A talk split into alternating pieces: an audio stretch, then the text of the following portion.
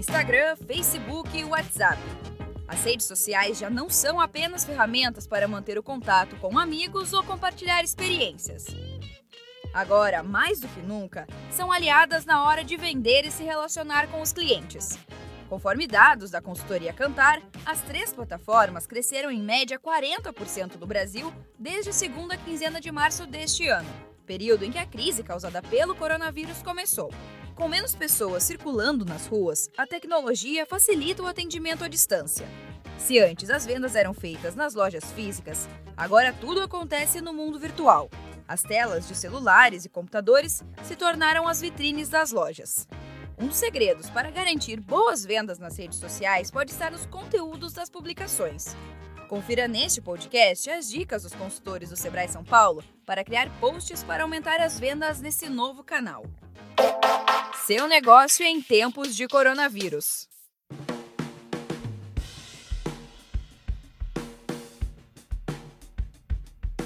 Oi, pessoal, eu sou a Gisele Tamamar, da comunicação do Sebrae São Paulo, e o podcast de hoje é com dois consultores da casa, o Adriano Campos e a Ariadne Mecati.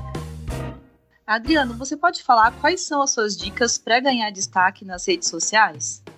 Bom, acho que sempre tem boas práticas que podem ser úteis, né? É, não existe uma regra de sucesso, uma receita própria, mas eu acho que dá pra gente trabalhar sempre com tentar conectar as nossas postagens, a nossa comunicação aos assuntos do momento pro seu público, né? Pro público-alvo, né? Pra clientela. Outro ponto seria assim, não ser mais mais uma postagem, mais uma empresa, mais um conteúdo invasivo, mais alguém querendo fazer uma propaganda, né? O consumidor já não, não curte muito isso, né? Ele acha, inclusive, isso muito, muito chato, né?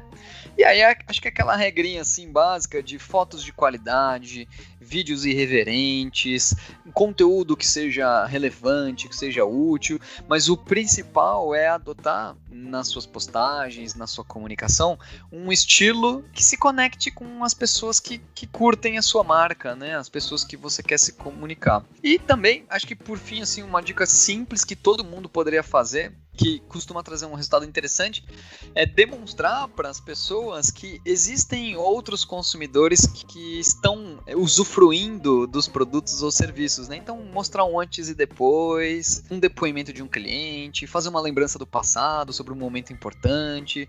Acho que coisas nesse sentido podem ser bastante úteis. Ariadne, o que o empreendedor precisa considerar na hora de fazer uma postagem? Na hora de fazer um post, o empreendedor ele deve levar em consideração quatro pontos para que esse post tenha sucesso. O primeiro deles é definir claramente quem é o perfil do público que você quer que interage com esse post. Né? Quem são essas pessoas, o perfil do teu melhor cliente. Feito isso, você vai escolher uma foto maravilhosa. Quanto mais bonita a foto, maior a chance de atrair a atenção das pessoas. O terceiro ponto é ter uma frase de impacto que faça sentido para que estes clientes possam curtir, comentar ou compartilhar.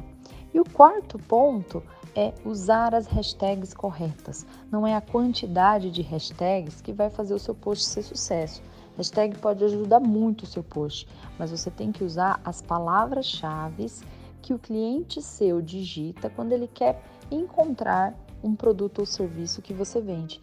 Como ele digita, o que é que ele procura? A hashtag precisa ter essas palavras.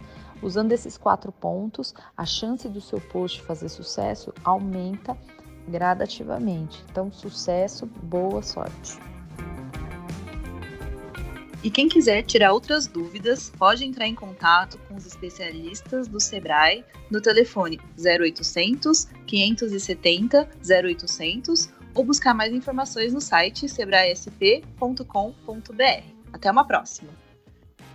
No site do Sebrae São Paulo, além do atendimento, você ainda conta com recursos desenvolvidos para ajudar os empreendedores neste momento de pandemia. São cursos EAD, ferramentas para gestão da empresa, e-books, tudo disponível gratuitamente. Acesse sebraesp.com.br.